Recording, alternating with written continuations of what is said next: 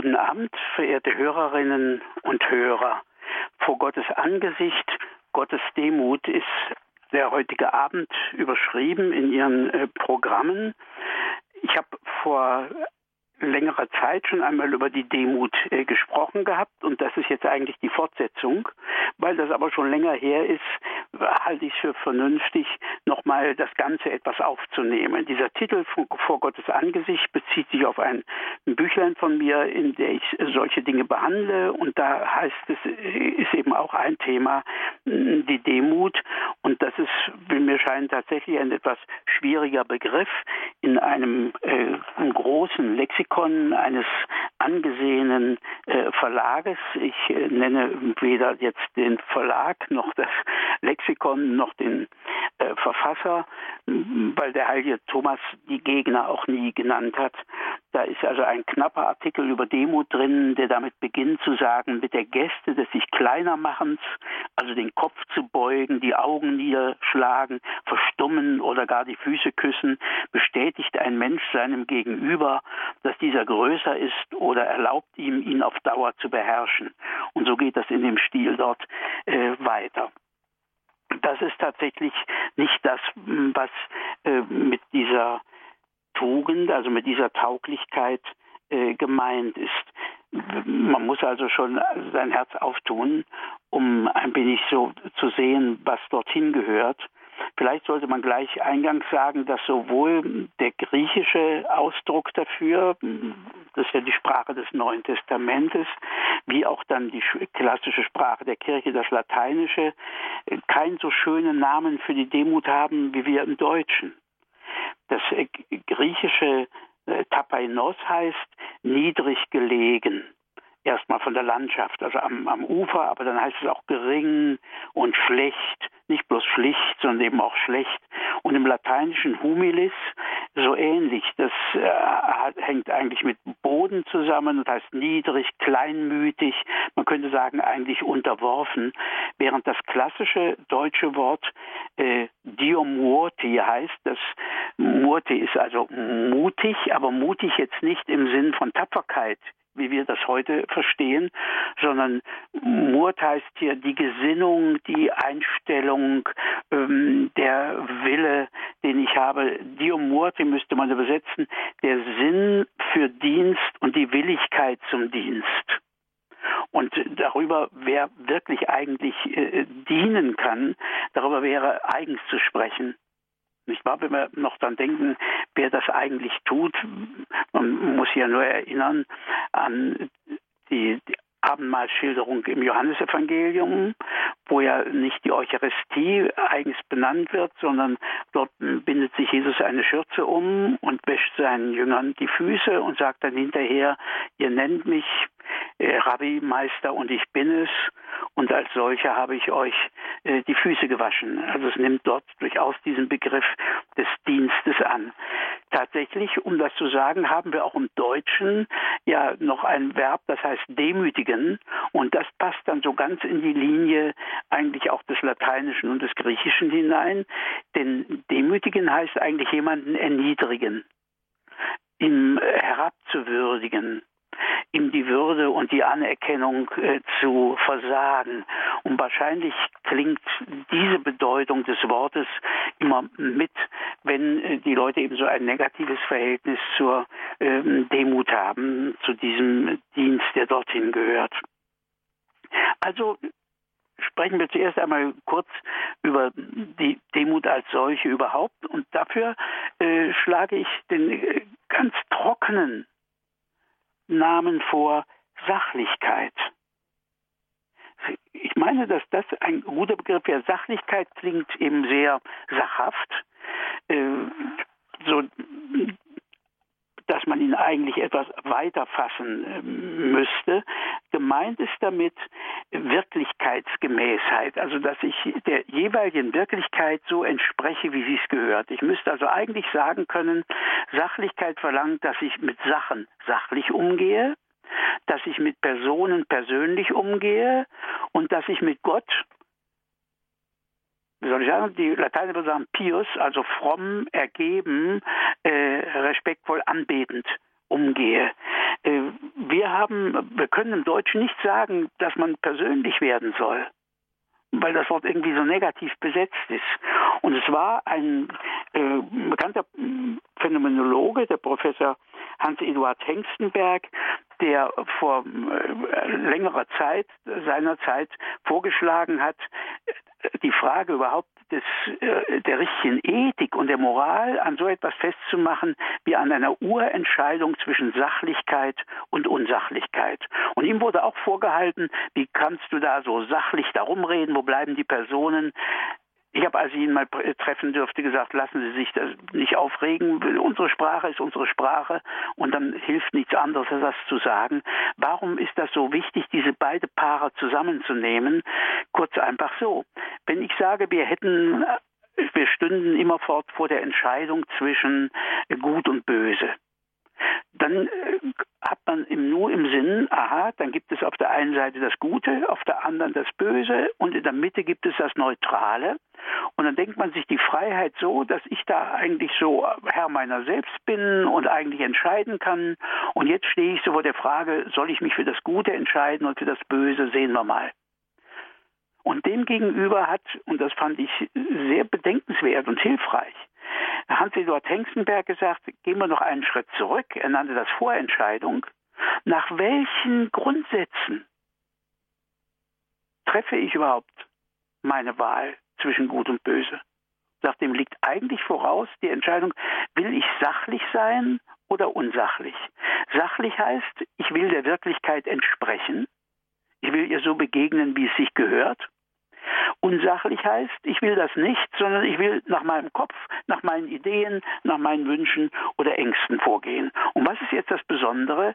Hier gibt es gar kein Drittes. Wenn ich sage gut und böse, kann man sich was Neutrales vorstellen. Das Bild, was dann der heilige Thomas dafür benutzt von Aquin, der sagt immer, sich einen Grashalm vom Hemd wegzustreifen oder so. Also irgendetwas, was man indifferent, was man neutral nennt, was weder gut noch böse ist für sich betrachtet. Aber was gibt es denn zwischen Sachlichkeit und Unsachlichkeit? Wer nicht für Sachlichkeit optiert, ist schon unsachlich. Wer nicht von vornherein sachlicherweise für sachlich ist, der ist schon unsachlicherweise für Unsachlichkeit. Ich kann mich aus guten Gründen unsachlich benehmen. Ich kann einen Wutanfall vorspiegeln, was weiß ich, aus diplomatischer oder äh, pädagogischer äh, Rücksicht, was auch immer. Ich kann aus unsachlicher Weise, um jemanden reinzulegen, so zu tun, als wäre ich sachlich. Aber was die Haltung angeht, um die geht es ja jetzt, bin ich entweder für die Sachlichkeit, für die Wirklichkeitsgemäßheit oder ich bin dagegen. Entweder richte ich mich nach dem, was ist, oder ich richte mich nach dem, was ich will. Hier gibt es kein drittes. Das ist der Ausgangspunkt. Es gibt also keine Neutralität. Nochmal schärfer gesagt, man kann nur sachlicherweise für Sachlichkeit sein und nur unsachlicherweise für Unsachlichkeit. Hier gibt es gar nichts anderes. Und wenn man das so formuliert, dann meine ich, wäre die erste Gestalt von Sachlichkeit schon die, wenn wir etwas erkennen wollen. Wollen wir erkennen, was ist? Oder wollen wir uns lieber einreden, etwas wäre so, wie wir es uns wünschen? Das ist ja manchmal doch ein Problem bei uns. Wir sagen, lieber möchte man, ich will es nicht genau wissen, getäuscht sein, als dass ich der Wirklichkeit ins Auge gucke. Deswegen ist ja das Wort Enttäuschung auch ein sehr zweischneidiges Wort. Man wird rasch sagen, ich will nicht enttäuscht werden, Richtig, wer will von uns schon enttäuscht werden? Aber Gegenfrage, wollen wir wirklich im Ernst in wesentlichen Dingen in der Täuschung bleiben? Darum kann man sagen, ist eigentlich nicht die Enttäuschung das Schmerzliche, sondern das Schmerzliche ist die Erkenntnis, dass man sich vorher getäuscht hat. An sich wollen wir doch alle nicht getäuscht werden. Wir wollen wissen, wie sich die Welt verhält. Insofern haben, geht es uns allen um die Wahrheit.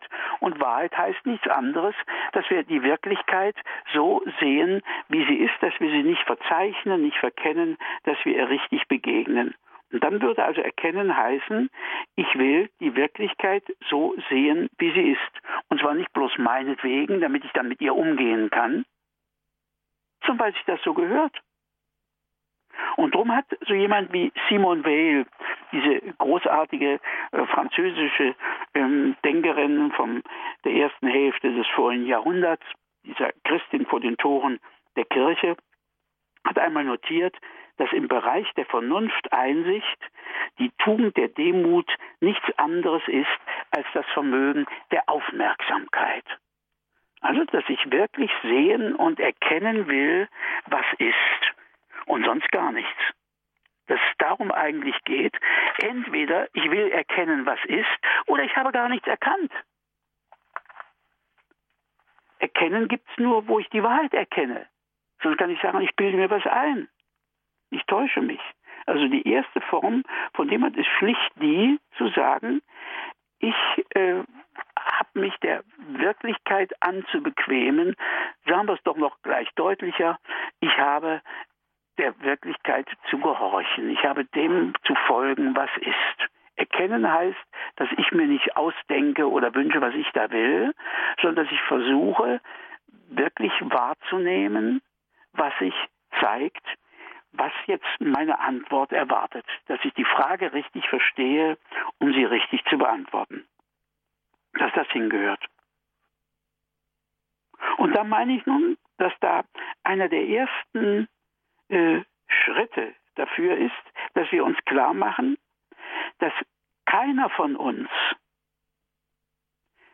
von selbst erkannt hat, dass wir jemand sind, dass wir eine freie Person sind, dass wir ein Wesen von äh, Würde sind, dem Achtung und Respekt die, ge, gebührt, wenn uns nicht Menschen schon als solche Wesen behandelt hätten. Ich lasse jetzt das Fremdwort Person weg, weil damit die Leute alles Mögliche machen. Ich ersetze es durch ein einfaches deutsches Wort und das heißt jemand oder wer. Person nenne ich äh, ein Wesen, das ein jemand und, oder ein wer ist. Nicht ein was. Ein jemand. Ein wer, ob nun er oder sie. Und dieses Jemandsein, dieses Personsein, das wird heute von sehr vielen Leuten so verstanden, dass Personen nur Leute sind, die wissen, dass sie Personen sind. Ungeborene, Säuglinge, Koma-Patienten, kann man hören, sind keine Personen. Eine Person sei nur jemand, der wisse, dass er eine Person ist. Deswegen lasse ich dieses Fremdwort Person weg und sage jemand. Jemand ist man auch schon, wenn man nicht weiß, dass man jemand ist. Aber man erfährt, dass man angeblickt wird, dass man angeredet wird, dass einem geholfen wird, dass man äh, ernst genommen wird als eben ein jemand. Und so entdecken wir das. Wir verdanken nicht irgendeinem Menschen, dass wir ein jemand sind. Das wissen wir, das verdanken wir unmittelbar Gott. Aber dass wir wissen, dass wir ein jemand sind, das verdanken wir alle anderen Menschen. Nur dadurch, dass jemand zu uns du gesagt hat, wissen wir, dass wir jemand sind, zu dem du gesagt wird und der selber ein Ich ist. Das lernen wir, auch wenn wir zuerst diese komplizierten Begriffe du und ich nicht verstehen. Das ist ja auch verständlich. Wenn jeder von sich ich sagt, wie soll das ein Kind kapieren? Deswegen bleiben wir zuerst mal beim Namen. Das Hänschen weiß, es ist Hänschen und die Liesel weiß, dass sie Liesel ist. Aber irgendwann wird das begriffen und dann weiß man, mit ich sagt jeder von sich selbst und Du, sagt jemand seinem anderen gegenüber. Und indem ich so anerkannt worden bin und angenommen werden worden bin, erkenne ich, dass ich eben auch ein jemand bin. Bleibend also verdanke ich nicht bloß dies oder jenes, sondern so etwas Wesentliches wie unser Selbstbewusstsein verdanken wir anderen. Und das sollten wir eigentlich keinen Moment äh, vergessen. Wir sind jemand, aber wir verdanken es jemand anderem und man kann ja mal dieses Spiel machen. Das gibt es ja sowohl als Komödien wie als Tragödien und als Theaterstück wie als Musikstücke, sich vorzustellen, alle Welt würde uns anders anreden mit einem anderen Namen. Alle verbündeten sich und würden das tun. Wer von uns wäre denn eigentlich so verbohrt zu sagen, die spinnen alle, ich weiß es besser? Würde man dann nicht eher sagen, aha, da muss ich irgendwie geträumt haben, was weiß ich. Aha, ich bin also offenbar der und der und nicht der, den ich dachte. Also das ist das, was wir eigentlich bleibend in uns haben, auch wenn wir erwachsen werden. Manche Leute meinen ja, Freiheit bestünde nur darin, dass man unabhängig sei. Wie oft habe ich schon gehört, ein Embryo könne kein jemand sein, weil er auf die Umgebung im Mutterschoß angewiesen ist. Ich habe immer geantwortet, keiner von uns könnte leben ohne die Luft. Wieso sollen wir deswegen dann ein jemand sein, wenn das ein Grund wäre, dass jemand sein heißt völlig unabhängig sein? Nein, man verdankt sich, man bezieht sich auf und das heißt Sachlichkeit, diesen Sachverhalt erkennen und realisieren. Das heißt, ihn sich bewusst halten und in diesem Sinn auch zu leben, um das im wahren Sinn aufzunehmen. Also jetzt sind wir also erwachsen, Sie und ich, und wir sind unsere eigenen Herren oder Damen. Dankwissen ist das eine, aber auch dafür, dass ich nun jetzt jemand bin, ich denke schon. Und vielleicht sollten wir an dieser Stelle schon eine kleine hm, Pause machen mit ein wenig Musik, um über diesen ersten Schritt nachzudenken, wo es darum ging, was ist also hm, Demut. Wir haben über den Dienst ganz kurz geredet, aber vor allen Dingen, dass wir hier erstmal gesagt haben, es handelt sich um Sachlichkeit, um Ernstmachen und Erkennen dessen, was ist und Erkennen der eigenen Rolle und der, des eigenen Ortes in einer Welt, die schon bestand, ehe wir da waren und die weiter reicht als das, was wir wissen. Und dass in diesem Sinn erstmal Demut heißt Sinn und Bewusstsein der wahren Verhältnisse.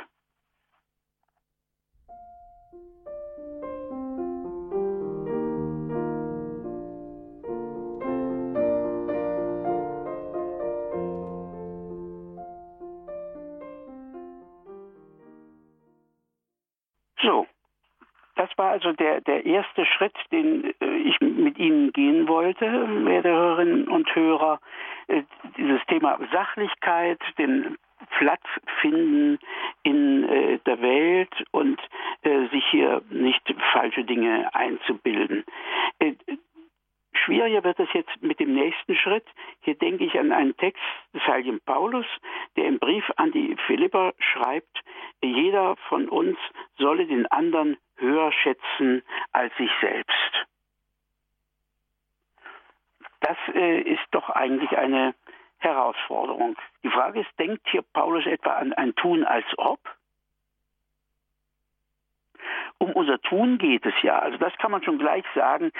Das ist äh, ein Thema schon im Alten Testament und auch im Neuen.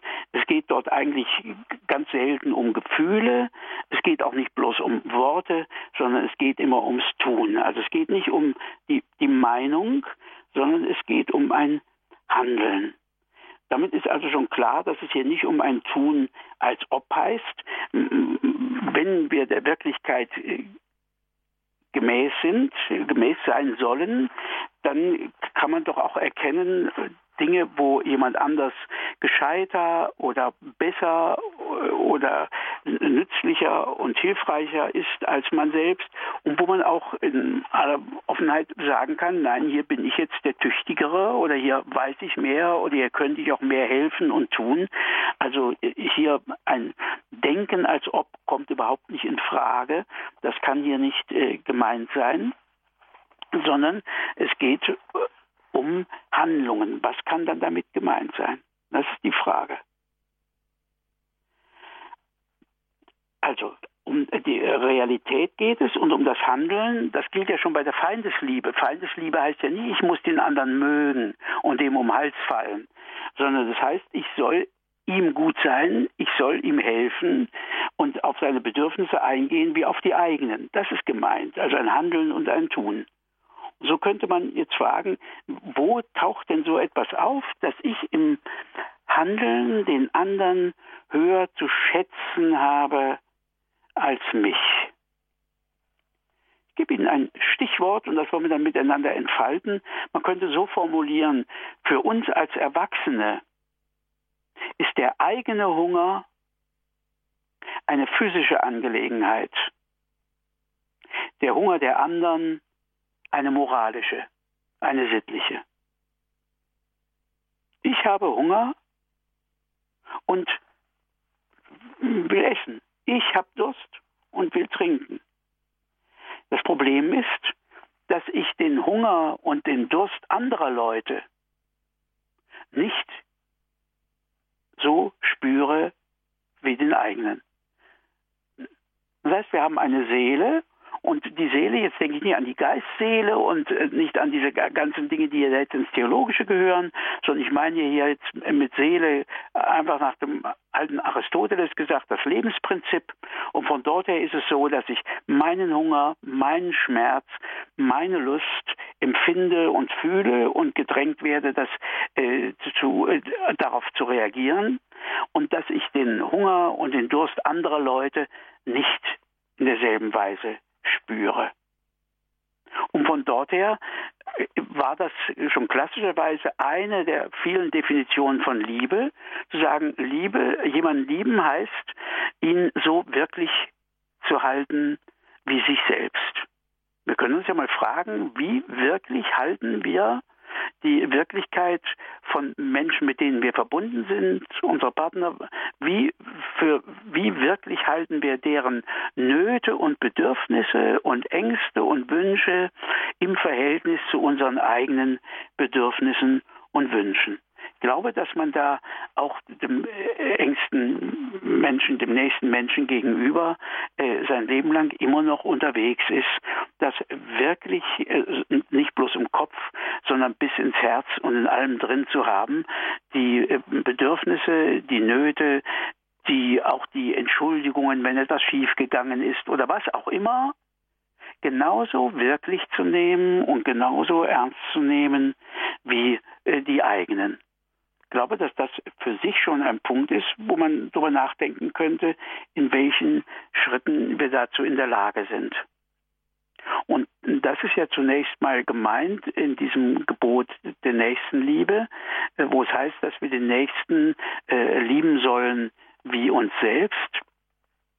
Das klingt im Deutschen äh, so, als ginge es da um irgendwelche Beziehungskisten und äh, äh, emotionalen Dinge. Äh, das wird deutlicher, wenn man den hebräischen Urtext anschaut.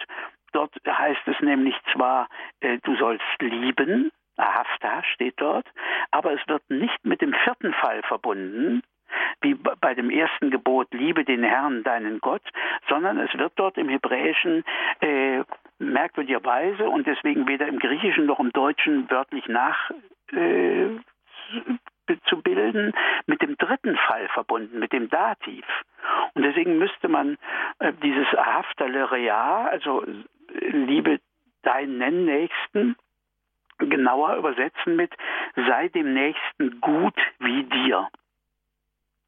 Es geht also nicht darum, den emotional zu mögen und dem den ins Herz zu schließen, oder so, sondern es geht darum, so wie ich eben gesagt habe, auf dessen Hunger, auf dessen Durst, auf dessen Ängste, auf dessen Bedürfnisse und so weiter, so tätig zu reagieren wie für die eigenen. Das ist eigentlich bei diesem äh, Gebot gemeint und kann sich doch jeder von uns fragen, wie weit wir dem wirklich entsprechen. Und wenn wir jetzt das ein bisschen klar gemacht haben, dann kommt jetzt der nächste Schritt, dass hier Paulus eigentlich meint, dass mehr verlangt wird als dieses. Ich sage das so bewusst deutlich, weil sich die Christen manchmal etwas darauf einbilden, dass wir also so ein tolles äh, Gebot haben, den Nächsten zu lieben äh, wie sich selbst. Ich habe tatsächlich in der Handlung dem Nächsten mehr zuzuwenden als mir, und zwar nach klassischer Ethik, ganz nach klassischer Ethik. Ich gebe Ihnen gleich ein Beispiel, deswegen meinte ich diesen Satz. Für uns als Erwachsene sind Hunger und Durst physische Angelegenheiten. Hunger und Durst der anderen sind moralische Gelegenheiten. Ich habe dem anderen von dem meinigen zu geben, aber nicht mir vom seinigen zu nehmen. Gerechtigkeit heißt, jedem das Seine geben. Das ist die klassische Definition von Ulpian aus dem Kodex des Kaisers äh, von, äh, zu Beginn unserer Zeitrechnung. Das ist der Punkt. Die anderen sind die Witwen und Waisen, nicht ich.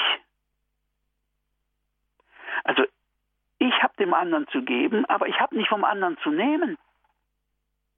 Unter Umständen im äußersten Fall mein Leben aufs Spiel zu setzen für jemand.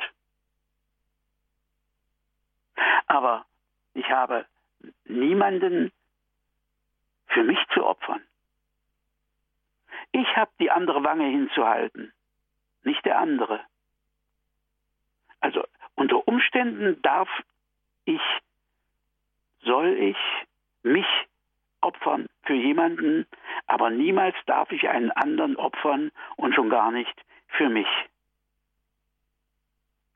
Und das jetzt nicht im Sinn von einer Herablassung, eines Erbarmens in, in solchem Sinn, einem Gebotes der Übergebühr oder wie immer, sondern schlicht in Erfüllung einer Pflicht. Das genau ist unsere Pflicht. Also diese Asymmetrie, die ist eine ganz wesentliche Herausforderung für, das ist meine These, für so die christliche Vorstellung von äh, Nächstenliebe und äh, Solidarität und äh, Gleichheit, dass wir nicht einfach gleich sind, dass wir das, was wir sowieso schon nicht erfüllen, den anderen nicht so lieben wie uns, sondern dass wir für ihn mehr da zu sein haben äh, als für uns. Und das ist gar nicht christlich, das ist klassische formale Ethik, die das eigentlich schon verlangt. Und man muss ja nur einen Moment drüber nachdenken. Also, dass das hier genau hineingehört. Und wenn ich mir das klar mache, wenn wir uns das klar machen, dann gilt das ja auch schon äh, für das abschätzende Urteil mit. Wie rasch sind wir bereit, äh, unsere Fehler und Versäumnisse zu entschuldigen? Und wie stellt es sich da mit dem Urteil über andere dar? Wer von uns kennt die Bedingungen, unter denen ein anderer das wurde, was er dann geworden ist? Und wer von uns stellt sich wirklich der ganzen Wahrheit seiner selbst?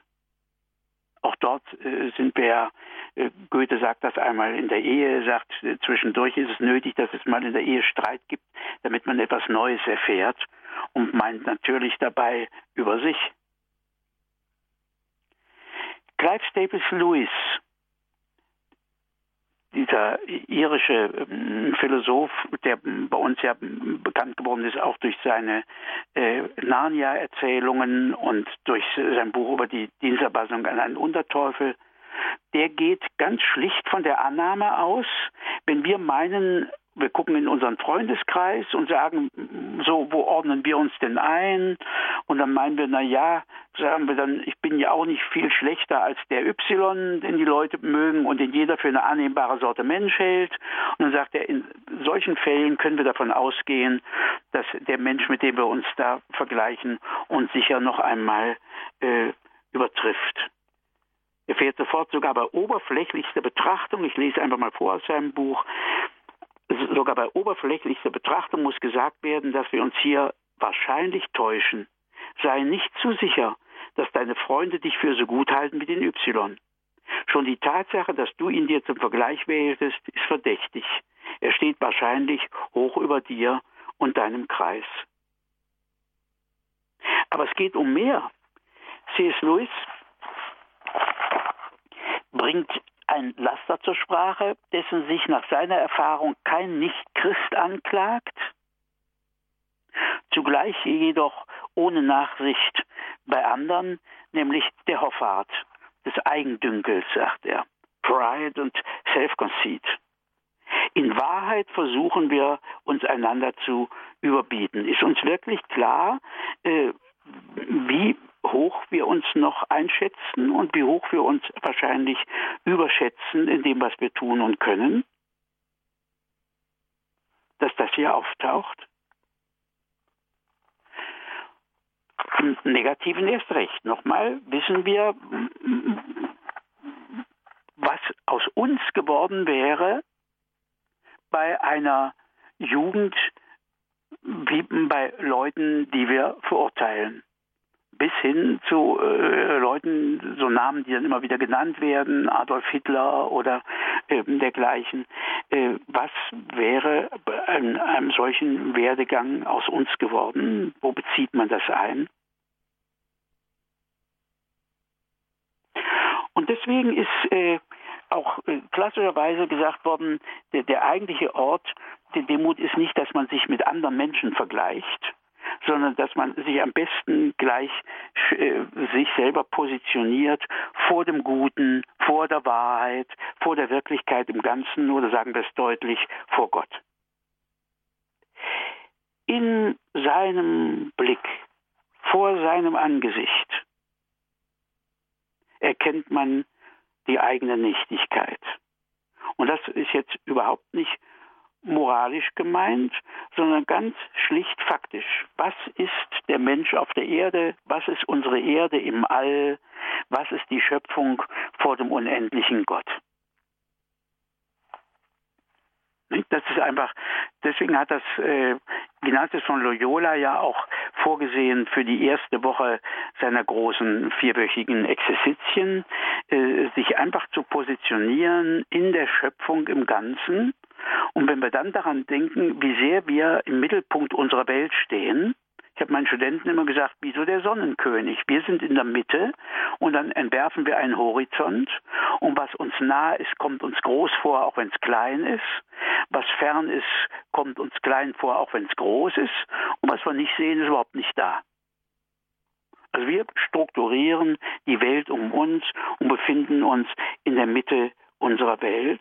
In Wirklichkeit stehen wir überhaupt nicht in der Mitte unserer Welt sondern stehen am Rand der Welten anderer und wenn wir Glück haben, einigermaßen nahe in der Welt äh, einiger Menschen, die uns mögen und sich um uns sorgen. Und so ist dann auch für die Moral, für die Ethik jetzt gar nicht an große Sünden zu denken, sondern an die eigene beschämende Durchschnittlichkeit, an das Versagen bei schlichtesten Alltagsvorsätzen. Einfach das ist gemeint dass man das einfach schon anguckt und sagt, wie sieht das eigentlich aus? Und dann erst ist der Blick auf Gott zu richten, sonst macht man ihn nämlich zu einer Maske des Selbst. Die Erkenntnis der eigenen Kleinheit zeigt dann die eigene Größe. Und im Gehorsam unter Gott folgt man dann nur den eigenen Ideen. Das muss man nur gucken, was wir Gott nennen. Nein, sondern hier zu gucken, was sind wir da eigentlich, wo stehen wir da und zugleich bleiben da auch die anderen im Spiel, denn wir sollen ja anderen Menschen ein Weg zu Gott sein. So wie wir halt sind. Und da sagt dann so jemand wie der große Hans Urs von Balthasar, dass man feststellt, dass wir eigentlich hier mehr stören und deswegen uns wünschen würden, zwischen den anderen und Gott verschwinden zu dürfen. Und er notiert in einem seiner Aufzeichnungen, es kann eine Demütigung bedeuten. Schauen Sie, da haben wir das Wort wieder in der anderen Bedeutung. Es kann eine Demütigung bedeuten, einem anderen Menschen der Weg zu Gott zu sein, mit meiner ganzen Menschlichkeit.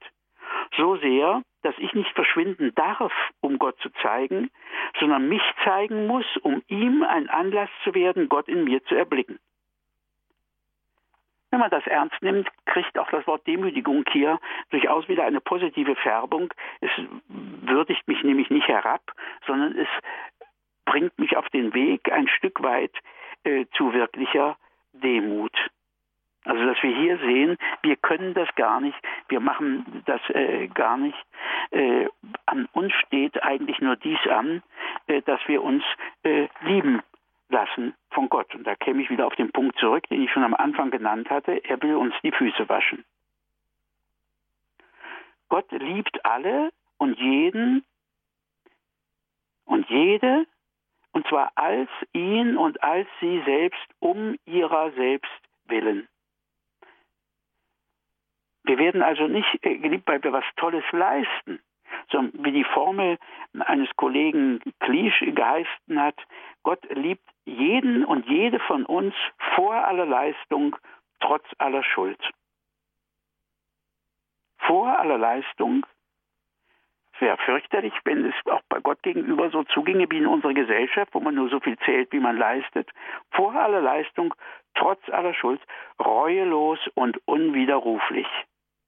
Allerdings in einer Liebe, die, und ich komme nochmal auf C.S. Lewis zurück, wo er schreibt, eine Liebe, die mit nichts zufrieden ist. Ich zitiere von ihm einen Satz, von allen Mächten verzeiht die Liebe am meisten, aber sie entschuldigt am wenigsten. Sie erfreut sich an wenig, aber sie verlangt alles. Und darum äh, nennt Louis die Liebe auch unerbittlich. Jede andere Form, auch der schlimmste Sadist, ist vielleicht immer noch zu erbitten, dass er äh, nachlässt. Wer unerbittlich ist, ist die Liebe, weil es ihr darum geht, nicht bloß, dass es uns gut geht, das ist nicht der Punkt, sondern dass wir gut sind. Und was demütigt in diesem Sinn des Wortes uns tiefer als dieses Bewusstsein, das von uns erwartet und verlangt wird, zu lieben? Das meine ich wäre also ein zweiter Gedanke und damit sind wir eigentlich schon bei der Demut Gottes. Aber da denke ich, wäre es gut, dass wir wieder erst noch einmal eine Pause machen, um wieder ein bisschen bei Musik nochmal nachzudenken über die Schritte, die wir jetzt miteinander gegangen sind.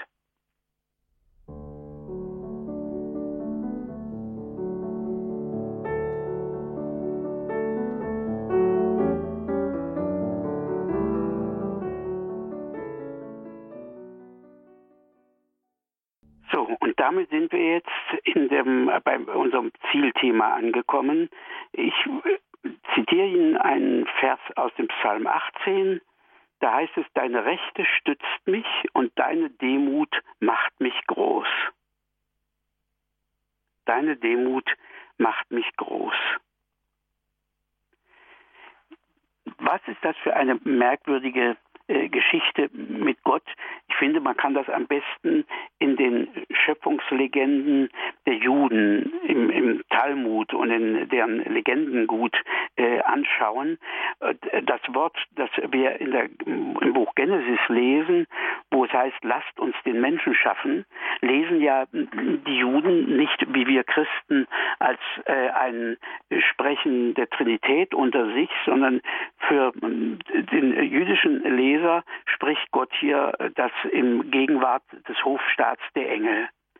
Und lasst uns den Menschen machen und die Engel warnen Gott davor, die Menschen zu schaffen und sagen, du wirst mit den Menschen nur Ärger haben. Das ist wirklich schrecklich mit denen und das hat keinen Sinn. Gott wird, ist böse auf die Engel, er bestraft sie zum Teil und bleibt einfach dabei und sagt, nein, ich will eben doch äh, die Menschen schaffen und nehme das auf mich.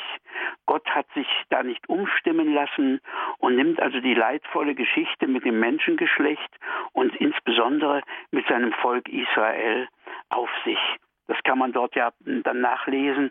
Äh, dieses Schick vor allen Dingen beim Propheten Ezechiel und so, was das heißt. Also die Ehe äh, Gottes mit seinem Volk äh, Israel, dass ihm untreu wird, ähm, das fremd geht und dass er immer wieder neu umwirbt, um es zu gewinnen. Und dasselbe setzt sich dann fort, so dass es ja äh, bei den Franzosen die äh, Wendung gibt, dass der Mensch äh, la folie de Dieu ist, dass der Mensch die Verrücktheit Gottes sei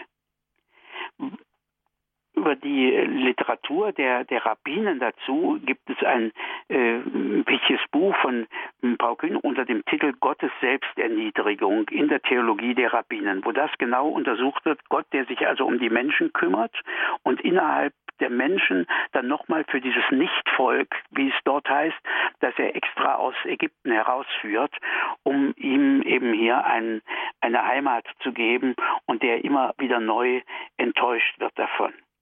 Und diesen, äh, diese Herablassung, nein, eben nicht Herablassung, diese äh, Selbsterniedrigung äh, Gottes, man könnte hier sagen, seinen wirklichen Dienstmut, seine wirkliche Selbstdemütigung, die vollendet sich in einer Weise, dass das ja weder die Juden noch eben die Muslime äh, glauben können und die entsetzt sind, was wir Christen dort glauben. Das erreicht den absoluten Höhepunkt in der Menschwerdung des Wortes, das seit je bei Gott war und selber Gott war. Das ist ja mm, der Punkt, wie kann man so etwas denken, sagen die, dass der Schöpfer von allem und jedem äh, geschöpft wird und zwar eben äh, innerhalb dieses riesigen Weltalls, wie wir es inzwischen kennen, auf einem kleinen Stern und dort in einem äh, ganz äh, hinters, Hinterwinkel der Schöpfung und innerhalb dieses Israel nochmal dort, wie es dort heißt, was kann denn schon aus Nazareth äh, Großes oder Gutes kommen. Also diese äh, Selbstherablassung Gottes, die hier eintritt, und die sich ja darin zeigt, eben im Dienst äh, des Sohnes selber. Ich hatte es schon angesprochen, wenn er dort eben sagen lässt, ihr wisst, das steht bei Matthäus vorher schon, ihr wisst, dass die Herrscher ihre Völker unterdrücken und die Mächtigen ihre Macht über die Menschen missbrauchen.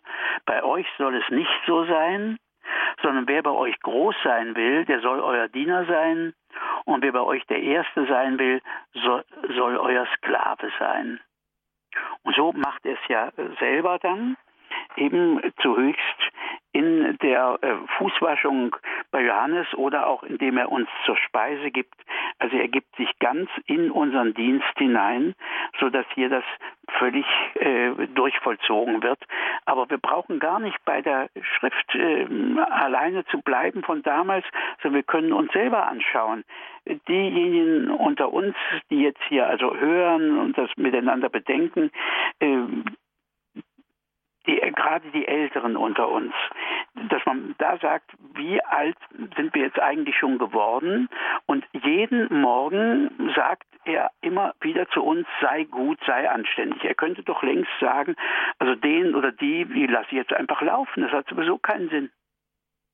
Der oder die immer dieselben Gebote und immer dieselben daneben, es bleibt alles wie es ist, soll der oder die doch machen, was er will. Nein, jeden Morgen sagt er von neuem zu uns, sei gut. Sagen wir zu einem anderen Menschen, liebe mich, sagen wir dann, wenn du mich nicht freiwillig liebst, dann rutsch mir den Buckel runter. Das ist sein erstes Gebot. Warum sagt er das? Weil wenn wir ihn nicht lieben, wir nicht erkennen können, dass er uns liebt. Denn Gleiches wird nur von Gleichem erkennt, erkannt. Also er will, seine Gebote sind nichts anderes, um nochmal den heiligen Thomas von Aquin zu zitieren, der sagt ausdrücklich, Gott wird durch nichts beleidigt, als was die Menschen gegen ihr eigenes Wohl tun.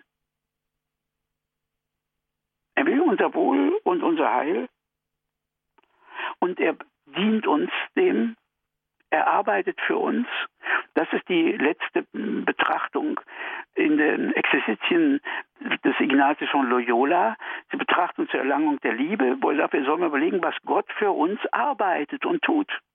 In der Schöpfung, in den Naturgesetzen, in all dem, wo er entwegt, also für uns äh, wirkt. Denn wenn er das nicht täte, das nennt, der Fachausdruck heißt Creatio Continua, wir sind ja nicht einmal ins Dasein gerufen. Schöpfung heißt ja nicht Urknall und dann läuft's, sondern Schöpfung heißt ja in jedem Moment. Wenn er dieses Ja aufgäbe, würden wir uns auflösen. Das ist das, was hier gemeint ist. Also wir sind nur, weil er in jedem Moment zu uns Ja sagt, weil er uns am Leben erhält, weil er uns trägt. Wir leben. Wir werden nicht gelebt. Aber keiner von uns kann sich sein Leben auch nur einen einzigen Augenblick garantieren oder erhalten. Wir kriegen es jeden Moment geschenkt, nicht bloß unser Sein, sondern auch die Kraft zu denken, zu reden, zu handeln und das bedingungslos. Denn wo kämen wir hin, wenn Gott jedes Mal, wenn wir was Böses dächten, unser Gehirn stilllegte? Oder wenn wir was Böses sagen wollten, uns die Stimme nähme? Nein, ohne Bedingungen, bedingungslos stellt er uns das zur Verfügung, was immer wir damit machen, weil er uns eben nicht bedingt liebt, sondern unbedingt. Weil er uns nicht bedingt dient, sondern unbedingt dient. Weil er in dieser Weise sich um uns schert und kümmert. Im Höhepunkt eben mit der Menschwerdung selber, die ja für die Ostkirche wesentlicher ist als für uns im Westen äh, das Kreuz. Wir im Westen denken die Erlösung in erster Linie vom Kreuz her. Noch stärker machen es ja die evangelischen Christen, für die der höchste Tag der Karfreitag ist, während für die Katholiken Ostern der Haupttag ist. Aber für die Ostkirche ist es eigentlich schon die Vermählung von äh, Gottheit und Menschheit in der Menschwerdung äh, des Wortes des Sohnes der zweiten Person in der Gottheit. In dieser Verschmelzung, in dieser Hochzeit äh, von Himmel und Erde, in der es, um die es eigentlich in jeder Hochzeit in den Religionen geht, in diesen großen Hochzeiten, äh, diese Verschmelzung, dieses Einswerden von Himmel und Erde und äh, dass deswegen auch ähm, für viele Theologen, und ich äh, gehöre auch zu äh, den Leuten, die sich dem anschließen, diesem Gedanken von Duns Scotus, dass die äh, Menschwerdung nicht erst als Antwort auf die äh, den Sündenfall erfolgt ist, sondern dass die Menschwerdung das eigentliche Ziel der Schöpfung überhaupt war. Dass Gott schafft, damit Inkarnation sein kann oder wie es der große Karl Barth gesagt hat, dass es die Schöpfung gibt, damit es den Bund geben kann. Und die Mitte und die Spitze des Bundes ist tatsächlich dieser Bund von Gottheit und Menschheit in Jesus von Nazareth, in äh, dem Gottmenschen selber. Das ist das, worum es hier eigentlich geht und worauf das Ganze zuläuft. Und das, wo das geschieht, hier tatsächlich die eigentliche, die unausdenkliche und auch kaum nachdenkbare Spitze von Gottes Demut sichtbar wird. In diesem Sinn von Gewilltheit zu dienen, äh, sich zu kümmern äh, um. Es gibt Leute, die ihm nicht einfach nicht nachdenken genug über das, was Gott und seine Liebe bedeutet. Da kann man dann hören, dass Gott einsam war und dass er jemanden brauchte, um zu lieben. Man kann davon reden, dass er sich langweilte. Auch das kann man lesen. Es gibt ja nichts, was man da nicht irgendwo lesen oder hören kann. Und dass Gott eben äh, sich zum äh, Vertreib seiner Einsamkeit so etwas wie eine Schöpfung gegönnt hat. Nein, die einzige Antwort ist die, die Scotus gibt. Er sagt, Gott wollte Mitliebende haben. Er ist in sich dreieinige Liebe und Glück und Seligkeit, die sich vollkommen genügen.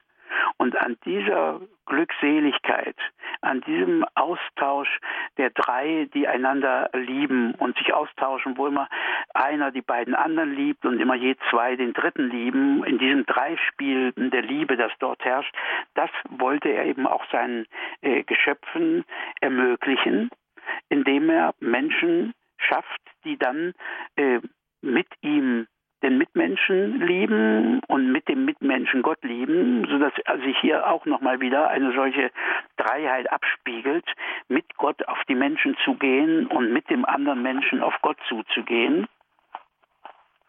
Dass das ist, damit eben sei dieser wechselseitige Dienstmut in einem solchen äh, größeren Maß, dass das eigentlich hingehört. Bis dorthin müsste man denken, was Gottes Demut heißt und was es ein Geschenk ist, dass wir zu solcher Demut eingeladen sind. unvergessen für viele ist doch nach wie vor dieser große Theologe und Lehrer. Ich habe ihn selber noch in München äh, hören dürfen und äh, war ja dann auch Assistent am äh, seinem Nachfolger beim großen Theologen Karl Rahner in München, Romano Guardini. Romano Guardini hat äh, neben äh, seinen vielen veröffentlichten Büchern auch eben Notate und Notizen hinterlassen, die zu seinen Lebzeiten nicht gedruckt worden sind, sondern die dann erst im Nachlass äh, veröffentlicht worden sind. Und in einem dieser Notizen, die sind dann erschienen äh, von der Leitung der Katholischen Akademie in Bayern in München her, denn die ist ja die Erbin des Nachlasses von Romano Guardini, hat der Kollege Messerschmidt herausgegeben, ein solches Heft mit diesen Nachlassnotizen unter dem Titel Wahrheit des Denkens und Wahrheit des Tuns. Und die erste Eintragung äh, in diesem Heft, das ist erst 1980 äh, erschienen, ist, sind, äh, ist eine Notiz dieses großen Theologen und Lehrers über die Demut. Und da schreibt er drei Stufen der Demut. Ihre erste Stufe ist die Bescheidenheit, welche sagt, andere sind auch noch da und sind vielleicht besser als ich. Wozu noch der Geschmack kommt, der es dumm findet, sich vorn hinzustellen. Ich glaube, das leuchtet ein. Nicht? Also ihre erste Stufe ist die Bescheidenheit, welche sagt, andere sind auch noch da und sind vielleicht besser als ich, wozu noch der Geschmack kommt, der es dumm findet, sich vorn hinzustellen. Dann kommt die zweite. Ihre zweite Stufe ist das Stehen in der Wahrheit, über welche die eigene Person sich selbst vergisst. Das hatten wir auch angesprochen. Nicht? Wenn ich also gucke, was eigentlich die Wahrheit und das Gute ist und das Schöne, wenn das, was eigentlich heißt Menschsein und Menschlichkeit und Mitmenschlichkeit, und wenn man dann sich anschaut, dann vergisst man tatsächlich äh, sich und kann da nicht sich betrachten und äh, sich über sich wundern oder von sich entzückt sein, indem man hier einfach äh, hingerissen ist davon, wozu man gerufen ist, wessen man hier gewürdigt wird. Manche reden von Gesetz als Gebot. Gibt es eine größere Würde, als gewürdigt zu werden des Gebots, Gott und den Nächsten und die Welt und sich selber zu lieben? Das ist die zweite Stufe. Und dann sagt er, die dritte Stufe ist die Liebe, die jene heilige Bewegung mitvollzieht, in welcher der große Gott sich ins Kleine hinabgeworfen hat. Ich lese es nochmal. Die dritte Stufe ist die Liebe, die jene heilige Bewegung mitvollzieht, in welcher der große Gott sich ins Kleine hinabgeworfen hat. In die Welt, auf die Erde, nach Nazareth und in das Herz eines jeden und einer jeden von uns. Einmal und immer wieder bei jedem Kommunionempfang, bei jedem Gedanken, der uns äh, auf ihn verweist, auf eine Hilfe an andere hin oder wie auch immer. Ich meine, dass es ein wirklich tiefster Grund zur Demut und zur Dankbarkeit ist.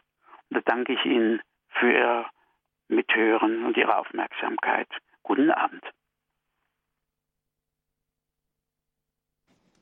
Herzlichen Dank, Herr Professor Splett, für Ihre Gedanken zum Thema Gottes Demut. Liebe Zuhörer, wenn Sie diesen Vortrag noch einmal hören möchten, können Sie eine CD bestellen bei unserem Hörerservice mit der Nummer 08328 921 110. Außerhalb Deutschlands wählen Sie zuerst bitte 0049, dann 8328 921 110 oder Sie laden sich die Sendung über Podcast herunter. Unsere Internetadresse ist www.horeb.org. Ab morgen ist die Sendung für Sie bereitgestellt.